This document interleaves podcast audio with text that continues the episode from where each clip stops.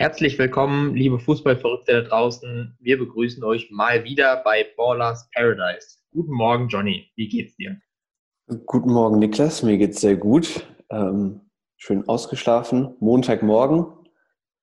Normalerweise hätten wir jetzt einen spannenden Bundesligaspieltag zu besprechen, aber heute nicht. Ne? Ja, ähm, wir haben einen spannenden ähm, 3 zu 1 Sieg von Deutschland über die Ukraine nicht zu besprechen. Ja, ja, das ist so. Ich glaube, morgen spielen sie ja. nochmal gegen Spanien, wenn ich mich ja, nicht irre. Das, das, könnte spannend werden, aber. Geht um den Gruppensieg, immerhin. Und, äh, du, wirst du das Spiel gucken? Spanien glaube ich schon. Also, das werde ich zumindest nebenbei mal anmachen, sage ich mal. Ob ich es jetzt mit voller, vollem Fokus gucke, äh, das weiß ich noch nicht. Was auch ganz interessant ist, also wir können auf jeden Fall die Daumen drücken, dass der Gruppensieg gelingt. Denn was habe ich gelesen? Wir müssen uns ja schon mal wappnen für eine eventuell schlecht verlaufende WM-Qualifikation für 2022 wäre es dann ja, glaube ich. Ähm, sollte da irgendwas Unerwartetes passieren, was ja in den letzten Jahren bei der Nationalmannschaft immer mal der Fall sein kann, dann wären wir schon abgesichert in den Playoffs, wenn wir jetzt diese, äh, diesen Gruppensieg holen in der Nations League. Von daher hm könnte sich in der Zukunft, wer weiß, wie diese Nationalmannschaft performt, doch mal als hilfreich erweisen. Aber das soll ja gar nicht unser Thema sein heute. Wir haben uns ja was Richtig. anderes überlegt. Wir haben letztes Mal, glaube ich, schon äh, ein bisschen angekündigt, angeteasert. Es soll nämlich um Transfers gehen. Ja. Spannendes. Und da setzen wir uns ganz kontrovers mit auseinander. Du analysierst die Dortmunder Transfers und ich die deiner Wolfsburger. Ja, genau, damit ein bisschen Objektivität da noch reinkommt. Wir versuchen es zumindest. Und ähm, ja, genau, die zwei Mannschaften werden wir uns äh, als Hauptfokus betrachten. Und äh, dann haben wir noch ein paar äh, ja, kleinere äh, Stücke, die wir dann quasi zu ein paar anderen Mannschaften aus der Liga dann noch äh, nutzen werden, unsere Meinung abgeben werden und ein bisschen diskutieren werden. Von daher würde ich sagen, starten wir da direkt mal rein. Johnny, ähm, ich würde mir jetzt einfach mal die Freiheit nehmen, frech und äh, mit den Dortmundern anfangen. Ja, du kannst dir erstmal anhören, was ich zu sagen habe und dann einfach mal äh, deinen Senf dazu geben, ob du mir da so zustimmst oder nicht. Na klar. Dortmund ist ja mittlerweile transfermäßig und von der Kaderplanung her ein sehr gefestigter Verein. Also was die ja seit Jahren machen, da erkennt man eine klare Strategie. Äh, dieses Jugendthema ist natürlich alles bestimmend und auch da dieses Jahr wieder natürlich äh, zwei spannende Transfers hervorzuheben, nämlich Jude Bellingham, der von Birmingham City kam, und Renier von Real Madrid. Ja, Renier vielleicht noch der kleinere Brocken ähm, mit 18 Jahren, ein Brasilianer, ähm, der sicherlich Dortmund gut zu Gesicht stehen kann, aber natürlich jetzt bisher noch nicht auf äh, höchstem Niveau diese krasse Erfahrung gesammelt hat. Ich finde, man sieht ihm das auch an, dass er wirklich als der Backup-Spieler gedacht ist, der, ähm, wo ich jetzt auch meinen Zweifel ziehen würde, ob der die großen äh, Unterschiede machen kann. Der hat sicherlich enormes Potenzial, aber das ist einer von diesen typischen Spielern, die man eigentlich bei anderen Vereinen immer viel hat, wo er Dortmund immer das Glück hat normalerweise, dass auch äh, junge Spieler auch sehr schnell einschlagen. Renier würde ich sagen, ist der eher dieser etwas klassischere Weg. Ich meine, der mit seinen 18 Jahren muss ja jetzt auch noch nicht eine Bombensaison abliefern. Den werden die vermutlich erstmal ähm, versuchen ranzuführen und ähm, die Laie natürlich, die jetzt auch nicht unendlich geht, stellt dann so ein bisschen die Frage, reicht der Zeithorizont, damit er wirklich zu einer Verstärkung wird? Ja, ob es jetzt so eine Hakimi-Geschichte wird, bin ich mir sehr unsicher, würde ich ehrlich gesagt nicht erwarten. Ähm, das ist aus meiner Sicht so ein bisschen ein, ein Zusatztransfer, der, wenn er aufgeht, sicherlich mega schön ist und auch mega hilfreich ist, aber wo man keine Wunderdinge ähm, erwarten muss.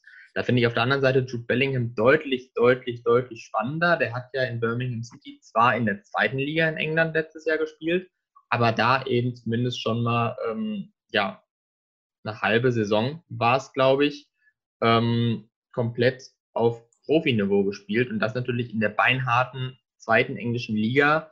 Ähm, da konnte er natürlich unter Beweis stellen, was für körperliche Attribute er einfach mitbringt. Und das ist das, was ihn, glaube ich, auszeichnet als Spieler, dass er neben seiner technischen Finesse, ja, die er in dem Alter schon hat und wo er sicherlich auch weiter noch dran arbeiten wird, schon diesen gewissen Mentalitätsvorsprung hat gegenüber vielen anderen in seinem Alter. Und das hat er ja jetzt in den ersten Spielen bei Dortmund schon absolut gezeigt, äh, dass er da absolut mithalten kann in der Bundesliga. Oder wie siehst du das, Johnny? Also, ich kann dir da zu beiden Transfers eigentlich nur sagen, dass ich dir viel recht gebe. Ähm, Jude Bellingham absolut eingeschlagen und ich meine, zentrales Mittelfeld ist jetzt nicht unbedingt unterbesetzt bei Dortmund. Ich meine, da hat man zwei knochenharte Jungs mit äh, Witzel und Delaney und sich da dann so rein zu sneaken, sage ich mal, ist schon ja, für einen 17-Jährigen eine mutige Aufgabe und äh, einen Riesenschritt. Und Renier, naja, zwei Jahre ist er ja ausgeliehen. Ich weiß nicht, ob er einschlagen wird. Hakimi hat auch am Anfang nicht direkt funktioniert, aber ich habe auch schon gelesen, dass Real Madrid darüber nachdenkt, die Laie möglicherweise im Winter abzubrechen, da man da ja nicht zufrieden mit den Einsatzzeiten ist. Richtig, genau. Und da ist vielleicht auch für den Spieler aufgrund der Konkurrenzsituation, wenn er wirklich spielen will, besser zu einem anderen Verein zu gehen. Da wird er bei Dortmund, glaube ich, erstmal über die Rolle des Ergänzungsspielers nicht rauskommen. Natürlich sieht man jetzt an beiden, das sind beides perspektive Spieler, die sich natürlich ähm, im Mittelfeld verorten, tendenziell natürlich offensive Akzente setzen, während Bellingham, den würde ich ein bisschen defensiver als Renier einstufen. Ähm, man merkt aber schon, dass da ganz klar für die Zeit nach Reus geplant wird. Das finde ich ja ganz interessant. Ja, man hat in den letzten Jahren ja einige Flügelspieler, ähm, die da zur Geltung kamen. Ähm, hat man ja mittlerweile auch einen sehr gut bestimmten Kader. Man hat ja noch Brandmart, Hazard, die außen spielen können, Guerrero, der eine super Leistung da abliefert, jetzt seit eigentlich anderthalb Saisons mittlerweile, finde ich.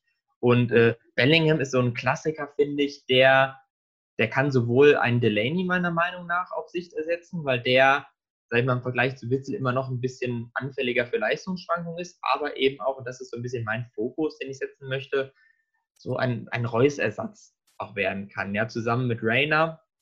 Ähm, das sind beides Leute, die können so eine Position spielen.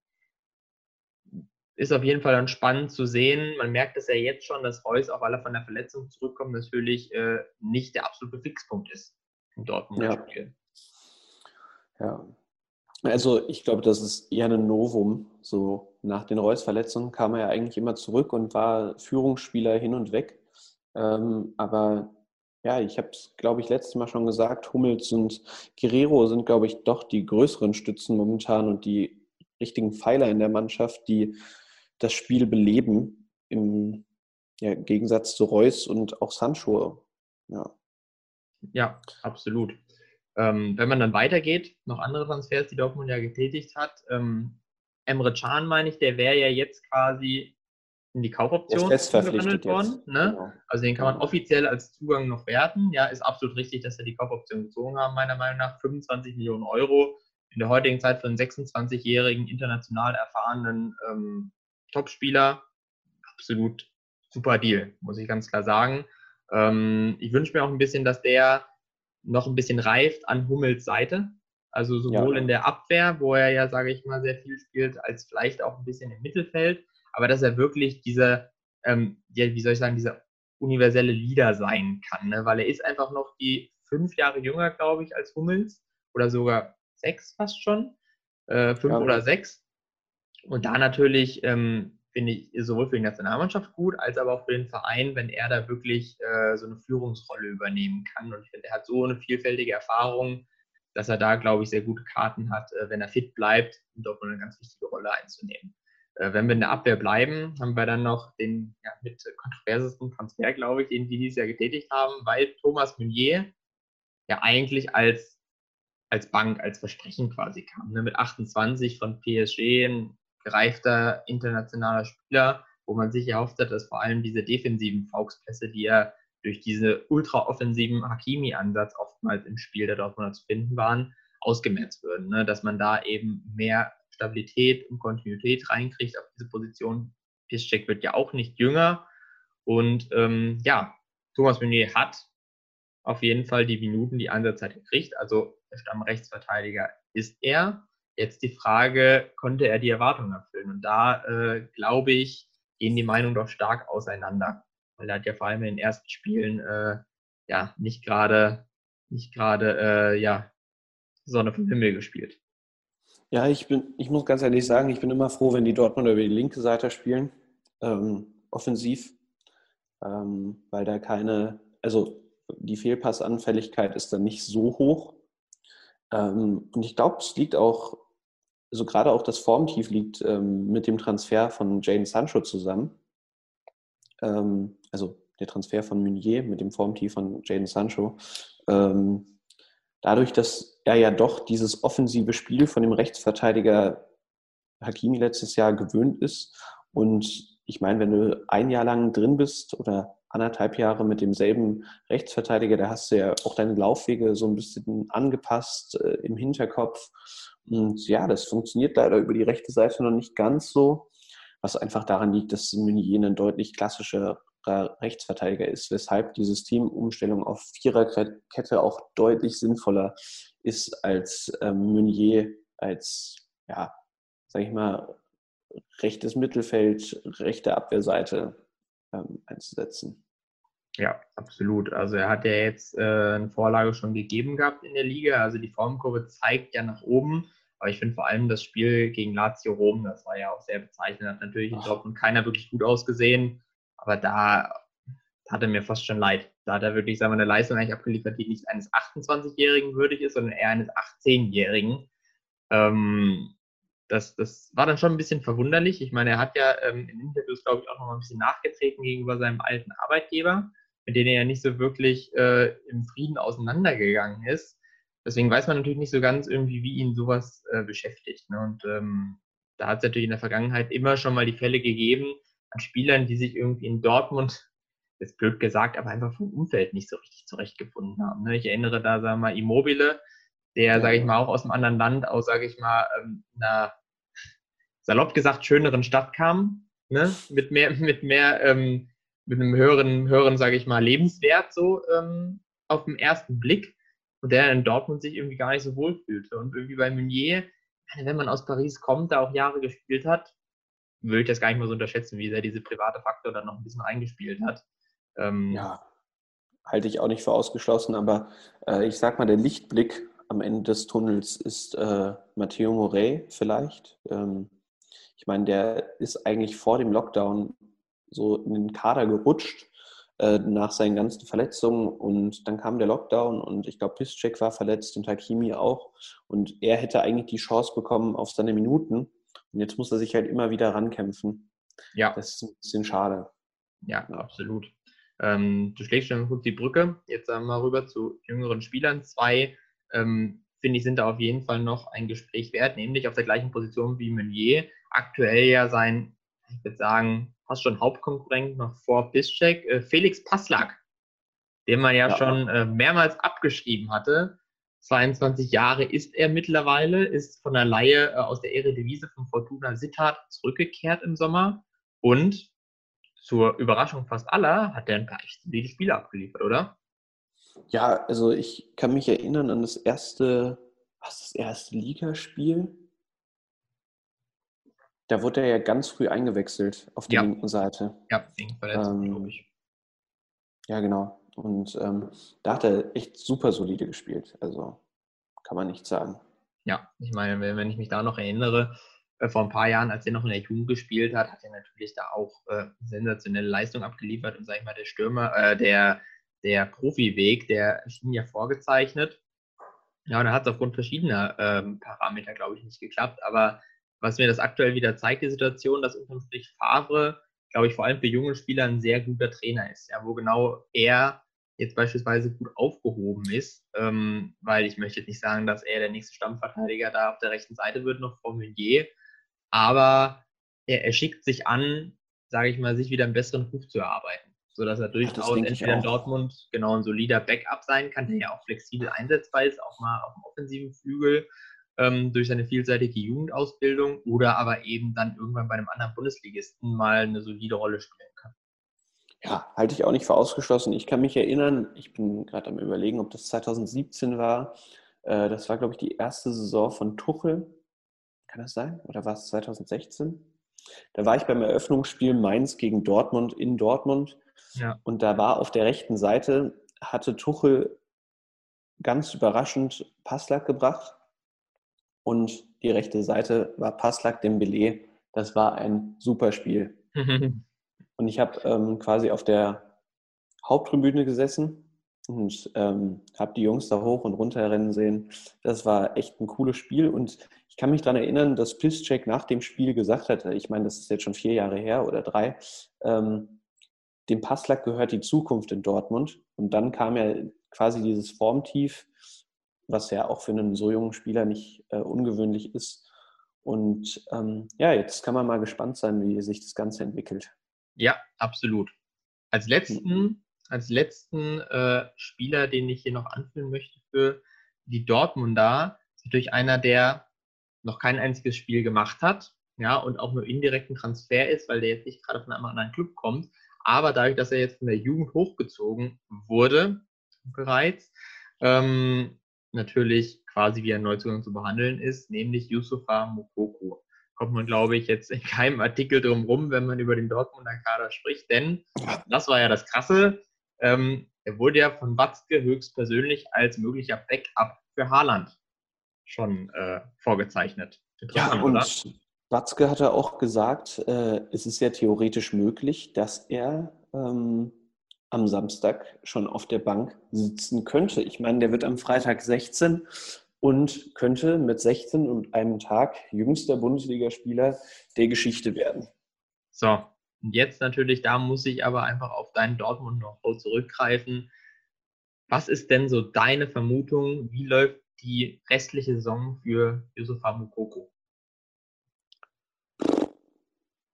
Schwierig. Ich glaube schon, dass er seine Kurzeinsätze bekommen wird. Er wird definitiv nicht ähm, die großen ja, Startelf-Minuten bekommen.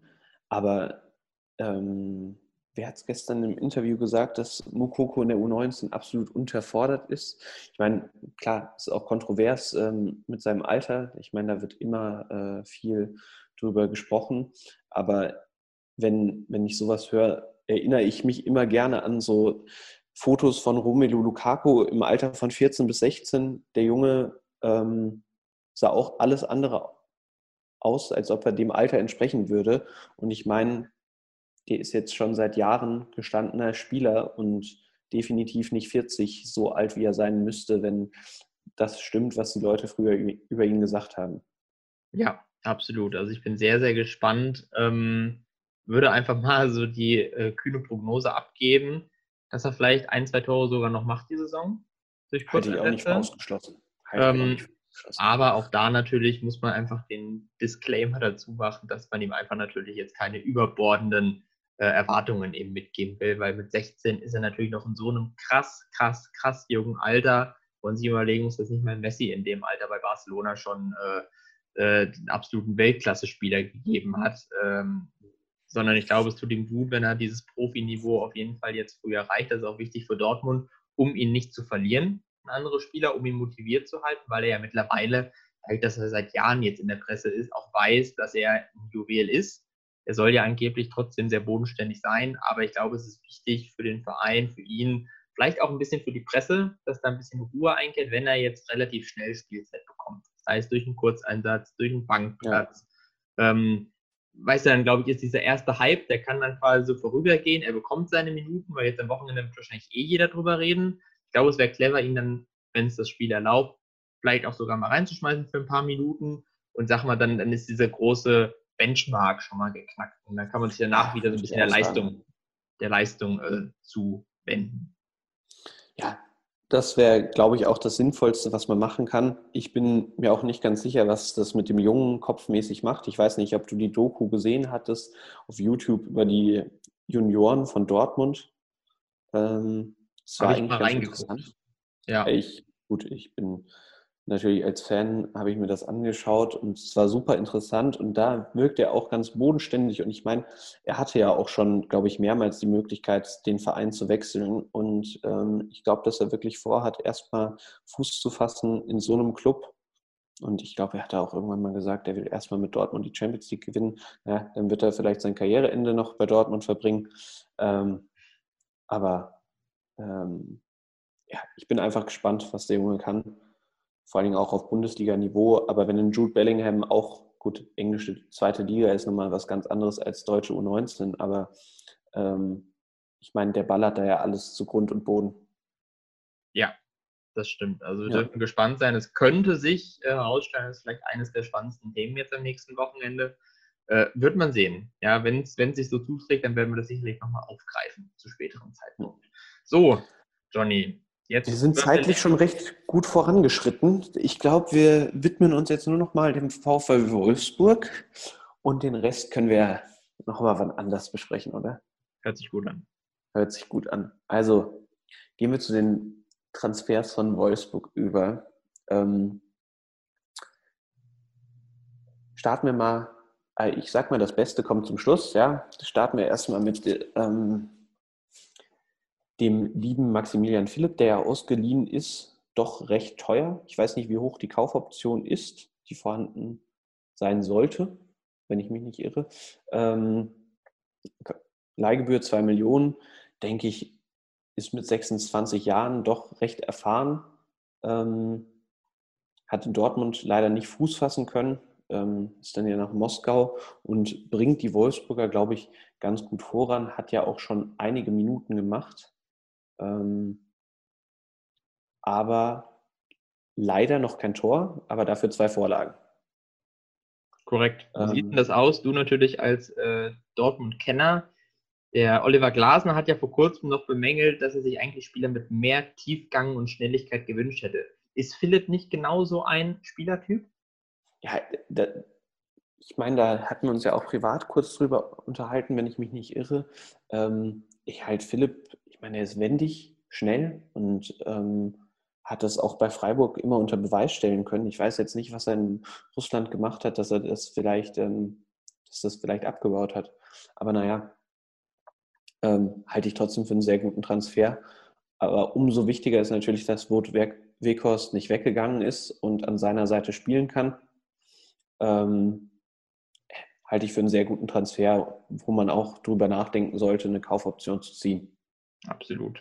Ähm, da vielleicht noch kurzes Kommentar zu, was sicherlich spannend zu sehen sein wird, ob er sich wirklich auf der 10 festsetzt da vorne, das ja dann quasi eine Verdrängung von Memedi ähm, bedeuten würde, oder ob er perspektivisch dann vielleicht doch mehr auf den Flügel kommt, vielleicht sogar als zweite Spitze neben Bechorst. Aktuell ist er ja mehr der klassische Zehner im System der Wolfsburger, von daher wird es spannend zu sehen sein und sicherlich auch gut für den Konkurrenzkampf, dass ähm, Memedi als der klassische Zehner und der einzige im Kader, der so viel spielen konnte, jetzt so ein bisschen entlastet wird und da vielleicht auch ein bisschen äh, getriggert wird, dass die beiden sich da jetzt duellieren können. Ja gut, dann ähm, bleiben wir mal kurz im Sturm. Da kam ja ein äh, junger 19-jähriger Bialek äh, von Lubin aus Polen für 5 Millionen, was ja doch recht ein stolzer Preis ist. Hat jetzt leider noch nicht so viel zeigen können. Ich glaube, der hat nur 27 Minuten gespielt und ich meine, bei Kurzeinsätze sich in die Startelf zu spielen, ist recht schwer. Ähm, kann ich jetzt leider nicht so viel zu sagen, weil man auch nicht so viel von ihm gesehen hat. Ähm, der wird aber bestimmt, äh, wenn er so viel gekostet hat, noch auf seine Minuten kommen oder auch ähm, vielleicht mal mehr Vertrauen geschenkt bekommen. Äh, man weiß ja nie, auch gerade in Zeiten wie, wie diesen, äh, kann es ja auch sein, dass ähm, zwei, drei Spieler ausfallen durch Grippe, durch Verletzungen. Vielleicht schlupft er da irgendwie mal in die Startelf. Wäre bestimmt interessant, wenn so ein Spieler mal von Beginn an ran darf. Dann ein sehr guter Transfer in der Innenverteidigung mit Maxence Lacroix. Ja. Ist das so? Richtig. Ähm, ach, mein Französisch, ich sag's dir. Noch da. 20 Jahre jung. Ja, ich als großer Lateiner äh, nie Französisch gehabt. Ähm, nee, mit 20 Jahren, glaube ich, ein super Innenverteidiger, den sie für doch recht günstiges Geld bekommen haben für die Leistung, die er abliefert, ähm, um, ja, sage ich mal, die Abgänge von Udokai und Tisserand zu egalisieren, ähm, macht seine Sache ganz gut hinten. Oder siehst du das anders? Ich meine, ich habe nur zwei Spiele, glaube ich, von Wolfsburg aktiv geguckt, aber dort ist er jetzt nicht negativ aufgefallen. Ich finde, ähm, er hat mich sehr positiv überrascht, weil ich weiß noch genau die ersten Spiele, ähm, wo er gespielt hat, das war ja ein Stück weit auch aus Not am Mann, wo er direkt gebraucht wurde, hat er, ich glaube, das war das erste Spiel noch in der Euroleague-Quali, wie ne, da brauchen wir nicht drüber äh, reden, wie das ausgegangen ist, aber er hat in diesen Spielen ähm, eine sehr gute Leistung abgeliefert. Er hat auf Anhieb da relativ solide geklärt, aufgebaut, hat dann, glaube ich, auch am Anfang direkt mal einen Elfmeter verschuldet, wo man eben merkt, dass er noch sehr jung ist. Aber, und das hat Wolfsburg in den letzten Jahren noch immer eigentlich ganz gut gemacht, die haben so ein Stück weit ein Händchen für, für Verteidiger, finde ich. Und Lacroix ähm, ist einer, dem traue ich durchaus zu, da ähm, eine Rolle zu spielen die ganze Saison über. Auch wenn Pongracic jetzt wieder zurückkommt und äh, Lacroix ist ja jetzt leicht angeschlagen äh, durch ein Testspiel aktuell, dass sich die Frage stellt, ja, wie entwickelt sich das in den nächsten Wochen, aber einfach aufgrund seines Alters ähm, auf jeden Fall ein super Mann, ja, von dem man noch denke ich erwarten kann. Das denke ich auch, gerade der Abgang von Nodoka ist dann doch mit den Leistungen, die er in Augsburg zeigt, äh, ein bisschen schade. Ja. Aber man hat ja drei gute Innenverteidiger mit Brooks und Kracic und äh, Lacroix. Und im Zweifel hat man ja noch den gestandenen Bundesligaspieler Jeffrey Brumer, der von Mainz aus der Leihe zurückkam. ja. Ähm, ja, und dann kommen wir vermutlich zum spannendsten Transfer der ähm, Wolfsburger. Ein bisschen aus der Not heraus, sage ich mal. Riedle Baku durch die zwei verletzten Rechtsverteidiger, die jetzt wieder alle fit sind. So. Ähm, ja, bleibt das ist ein Dilemma, ne? Luxusproblem. Ja, also ich meine, Riedle Baku hat sich seine Nominierung zur Nationalmannschaft verdient. Und jetzt hat man aber einen, einen, einen, einen Mimbabu, heißt der so? Mimbabu? Ja. Mimbabu, ähm, ja. Und äh, William. Beides gute Spieler, die auch schon einige Spiele für Wolfsburg gemacht haben. Ähm, du sagst es, Dilemma. Ähm, wie geht man mit der Situation um? Ich meine, Riete Baku ist in Mainz auch eigentlich auf der 6 und äh, im rechten Mittelfeld zu Hause gewesen und nicht nur in der rechten Verteidigung. Da könnte er reinrücken, aber da hat man ja auch eigentlich ein recht gestandenes Trio mit Giabugi, wenn er wieder fit ist, Schlager und Arnold. Und ähm, ja, das bleibt, glaube ich, spannend in Wolfsburg, wie die Rechtsverteidigerfindung äh, so seinen Lauf nimmt, weil man eben ein echtes Luxusproblem hat. Also ihr könnt gerne den Dortmund an einen von den dreien abgeben. ihr könnt auch gerne Meunier dafür haben. Nee, das ist ein Spaß. Aber äh, ja, wir sind, glaube ich, ganz zufrieden. Es gibt keine Position, wo Wolfsburg aktuell besser besetzt ist, was ja doch, äh, ja, wie gesagt, skurril ist, weil vor ein paar Wochen war das noch absolute äh, Katastrophe. Da mussten äh, Außenflügelspieler umgeschult werden. Ein Felix Klaus wurde dahingestellt und das war ja alles wirklich äh, Harakiri. Ähm, ja, und jetzt hat man da auf einmal einen Spieler stehen, wo, glaube ich, die Wolfsburger selber nicht mehr erwartet haben, dass er so einschlägt. Also es ist jetzt echt ähm, so krass. Ich glaube nicht, dass alle drei jetzt natürlich dauerhaft beim Verein spielen werden, weil alle drei haben Stammplatzambitionen. Ne? Ich traue William am ehesten noch zu, dass der sich mit dieser Rolle des Backups, sage ich mal, begnügt, weil der in Wolfsburg, sage ich mal, schon ein bisschen verdienterer Spieler ist, länger dort ist, sich, glaube ich, auch relativ wohl fühlt ähm, und die Situation er annimmt. Ich glaube, im Babu, das wird sehr spannend zu sehen sein, denn wenn der es nicht schafft, diese Saison sich da wirklich zu etablieren, ich weiß ja noch von einem Jahr, als der kam und der absolut gehypt wurde als super Königstransfer, dann muss der wegen seiner Karriere natürlich auch einfach gucken, ähm, wo er die Spielzeit kriegt. Und ich glaube, da wird es spannend zu sehen sein, denn Baku hat klar gemacht, der ist hier nicht, um dann irgendwie drei Spiele zu spielen und wenn die anderen wieder fit sind, dann geht er wieder ins zweite Glied oder wird ausgeliehen. Ähm, und jetzt diese Nationalmannschaftsnominierung, äh, die zugegeben überraschend kam, aber nicht ungerechtfertigt ist, hat ihm natürlich auch nochmal so einen gewissen, ähm, ja, einfach ein Zusatzargument gegeben. Ne? Ja. Aber bleibt, wie gesagt, spannend und ich bin, was heißt gespannt, aber ähm, man blickt mit gespannten Augen auf Wolfsburg, wie sie die ganze Geschichte regeln und ähm, auch Harmonie in die ganze Geschichte reinbringen. Absolut. Da ist natürlich jetzt neben den Transfers, beziehungsweise genau die Transfers haben da ja durchaus für Furore gesorgt. Ähm, einfach weil da zwischenzeitlich mal die Diskussion war, ob äh, Glasner überhaupt das Spielermaterial bekommen hat, was er für seine Systeme benötigt. So oder so ist es jetzt natürlich ein verdammt guter Kader, mit dem man in der oberen Tabellenhälfte sich mindestens platzieren muss und äh, eigentlich auch ums internationale Geschäft mitspielen muss. Das kann sich auf lange Sicht natürlich noch als Vorteil erweisen, dass eben diese Dreifachbelastung jetzt weg ist durch dieses unglückliche Ausscheiden in den Playoffs zur Euroleague. Aber so viel wie das auch schon wieder gekostet hat, das ganze Johnny, ne? Das ist ja äh, allein schon ein Statement dafür, dass äh, da die ersten sechs Plätze auf jeden Fall anvisiert werden müssen. Ja, definitiv. Ähm, ja, was soll man sonst zu Wolfsburg sagen? Ich glaube, ähm, Yunus Mali äh, von der Leihe von Union zurückgekehrt, kann vielleicht nochmal in der Offensive ähm, einen guten Backup darstellen. Ähm, da hat man ja noch aus der U19 Lino Kasten hochgeholt, äh, der ja auch in der U19, glaube ich, einer der besseren Torhüter war oder einer der besten Torhüter war. Ähm, mal sehen, ob der vielleicht auch auf lange Sicht äh, sich etablieren kann im Wolfsburger Kader als ähm, Nummer zwei ähm, oder je nachdem, wie lange ähm, die Keeper von Wolfsburg noch da sind, weil Castells, ich meine, der spielt jetzt schon einige Jahre in Wolfsburg. Oh ja. Aber ähm, hier mittlerweile schon wieder auch als Stammkeeper. Da ist es ja. ja relativ schnell nach Benaglio eigentlich äh, ein Stammkeeper auch geworden, ja.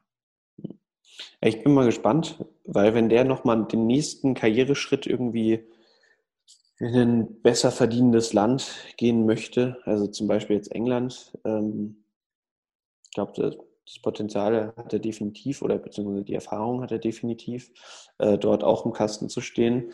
Ähm, und ob man den Kasten, hahaha, dann dafür nachbestimmt, wäre natürlich mal wieder cool für die Bundesliga. Wäre mal wieder schön auf jeden Fall. Ähm, Thema Jugendarbeit beim VfL natürlich. Ähm, immer schön, wenn da, wenn da Spieler aus der eigenen Jugend natürlich hochgezogen werden. Ähm, aber ne, natürlich ist es da schwierig zu beurteilen, ob diese Spieler am Ende auf Bundesliga-Niveau mitbringen, weil das ist mir in den letzten Jahren schon deutlich aufgefallen, dass viele Wolfsburger Spieler, die aus der eigenen Jugend kommen, oft am Ende in der zweiten Liga irgendwann ihren Platz finden. Ja, also dass da wirklich ja. an einem Bundesligaspieler rauskommen, ja, hat man jetzt mit Arnold und Knoche gesehen, ist aber tatsächlich eher die Ausnahme. Was, was war mit Dreckspielschei? Der war, kam der aus der Jugend? Ja, oder? Ja, tatsächlich ja. Und äh, das ist sicherlich einer der Spieler, wo sehr spannend zu sehen sein wird, ob der sich nach Ende der Leihe, was ja jetzt nach dieser Saison ist, der hat eine Zweijahresleihe mit Köln, sich in Wolfsburg etablieren kann, weil aktuell ist natürlich das Mittelfeld so gut besetzt, dass den Leistungen, die er in Köln gezeigt hat, sicherlich nicht an denen vorbeikommen wird.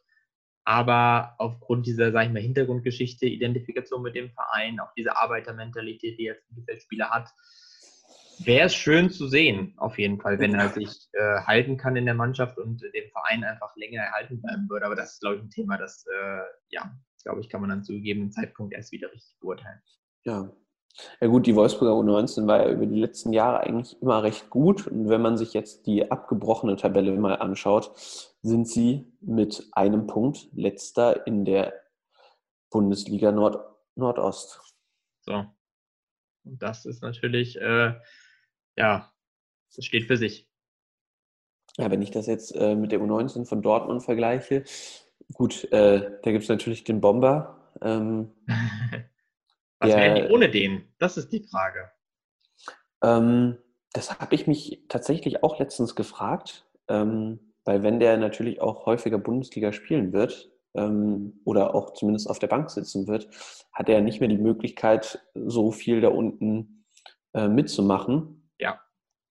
Ich glaube, dass man ähm, im Sturm dann ein großes Problem bekommen wird. Äh, das steht ja außer Frage. Ich meine, wer, äh, ich habe jetzt schon wieder zehn Tore gemacht in vier Spielen.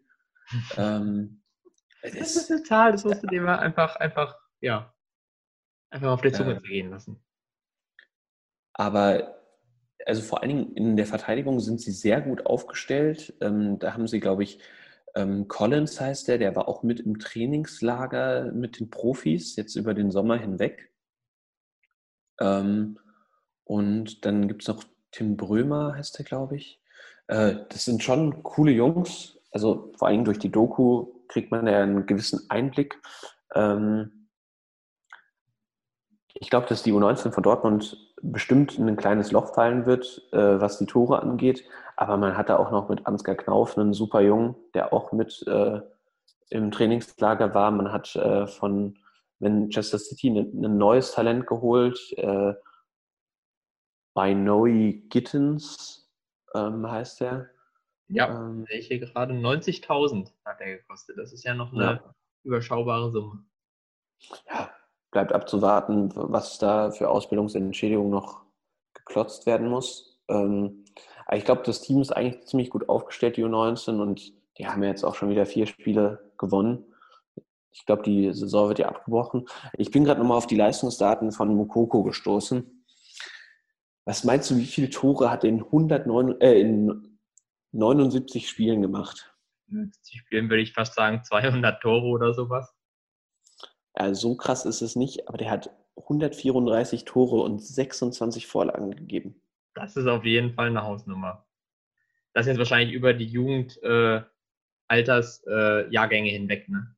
Genau, von U17 bis U19, von der ähm, von dem Jahr 17 bis ja, jetzt 20. Ja, und das immer als der Jüngste in den Mannschaften. Ja, das stimmt, das stimmt. Das will ich erstmal behaupten. Respekt. Überleg mal, der, der, hat eine Saison 18, 19, hat er in 25 Spielen 46 Tore gemacht. Siehst du, das ist diese Zweierquote, von der ich gesprochen habe. Und das ist äh, schon krass. Das ist auch nochmal besser. Da hat er ja, glaube ich, den Rekord eingestellt oder sogar übertroffen von, von unserem Herrn. Falke. Ja, ne? ne? Gab es auch den Skandalprofi, den skandal Ah, Afdijay. Afdijay. Afdijay, genau. Ja. Da hat er knapp, ja. knapp dran vorbei gewesen sogar, ein oder zwei Tore mehr gehabt am Ende, aber Respekt. Und in der, und in der Saison danach, die ja jetzt abgebrochen wurde letztes Jahr, ähm, hat er in 20 Spielen 34 Tore gemacht. Ja, da bleibt mir ja. gar nichts mehr hinzuzufügen. Ja, also ich bin gespannt, was am Samstag passiert. Ich meine, wir werden uns ja bestimmt am Freitag hören mit der Bundesliga-Vorschau und da wird die äh, Pressekonferenz von Dortmund schon geguckt worden sein. Und ich meine, da wird der Favre ja schon bekannt geben, ob er im Kader stehen wird. Ich sag ja. Das ist mein, mein Tipp. Ich bin, ich bin mir immer nicht ganz sicher, weil der Favre ja doch immer sagt, der braucht noch, der braucht noch und auf einmal äh, steht ein Jude Bellingham im Supercup in der Startelf, so nach dem Motto. ähm, ja. ja, aber es, äh, wir halten fest, ich glaube, beide Vereine haben spannende Transfers getätigt von uns. Ähm, und du hast jetzt ein Luxusproblem auf der rechten Seite, ich habe mein Luxusproblem im Mittelfeld. Ähm, dafür ein großes Problem in der Abwehr. Zu viele verletzt. Aber naja, Emre Can kommt jetzt, glaube ich, auch.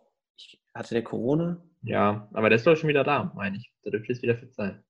Ja, der dürfte wieder fit sein und ja. dann bin ich immer gespannt. Vor allem, wenn Sagadu noch zurückkommt, dann, dann freue ich mich. Dann kann es nämlich auch wieder abgehen. Ich freue mich auf das Spiel zwischen Wolfsburg und Dortmund. Wann ist das denn? Das Wann ist fest. das denn? Gucken wir mal. Am 3.1. Mein Gott. Ein bisschen hin noch, aber da wird es dann spannend zu sehen sein, ob äh, die rechte Seite in Wolfsburg hält, ob das Mittelfeld in Dortmund dann einen guten Job macht. Werden wir sehen. Gut. Deine rechte Seite spielt gegen unsere starke linke Seite. Das wird spannend. Ja. Das wird spannend. Das wird, das wird spannend. spannend.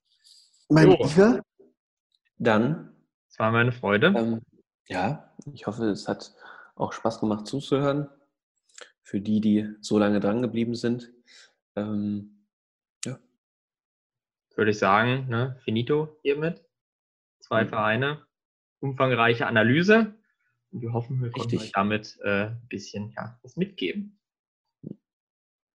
In diesem Sinne, eine schöne Restwoche und wir hören uns, denke ich, spätestens Freitag, Nachmittag, Abend wieder. Korrekt. Macht es gut.